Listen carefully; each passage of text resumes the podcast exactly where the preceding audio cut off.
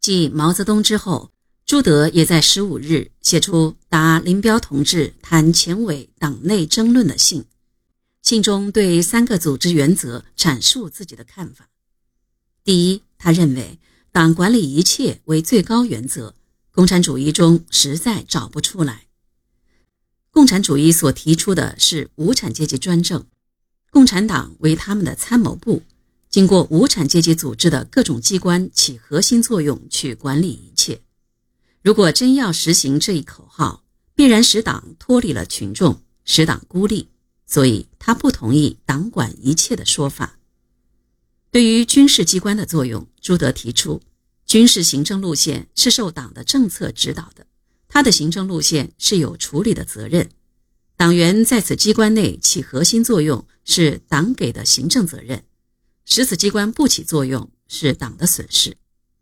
负责军事的党员要求在军事机关起核心作用，不是代表军官要争自由与党分权。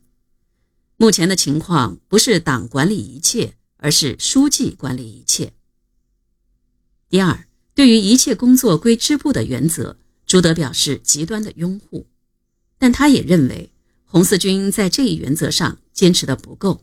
成了一切工作集中于前委，前委对外代替群众机关，对内代替各级党部，这样何尝有工作归支部呢？他主张实行由下而上的民主集中制，反对由上而下的家长制。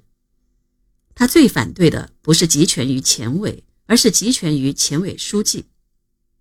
第三，他赞同在党内要执行严格的纪律。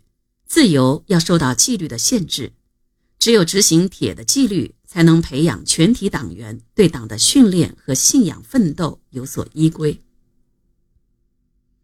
朱德毕竟是位敦厚稳重的长者，他没有把年轻的林彪多往坏处想，认为他对自己的批评不管对不对，总是为红四军党的前途着想是好事，所以他在信的末尾劝导林彪：“我们四军的党。”变成群众的党，应有此次的斗争；要使四军党变为全国一致的新的组织的党，也要有此次斗争；要合乎国际共产党，也必须有此次斗争。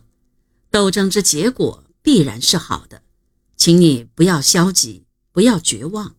每个同志积极的斗争，使党内一切不正确的一切错误都要应有尽有的洗除，努力建设。新生命的党。